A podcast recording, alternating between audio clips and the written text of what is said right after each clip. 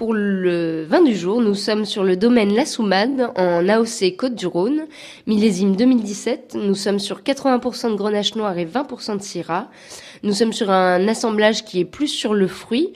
Au niveau des arômes, on est sur quelque chose d'assez fruit noir, fruits confits, légèrement compoté et de quelques épices douces sur la fin de bouche. Ce sera parfait sur une viande blanche, un poulet, des choses comme ça. C'est un vin qui donne du soleil, qui donne envie d'avoir du soleil aussi.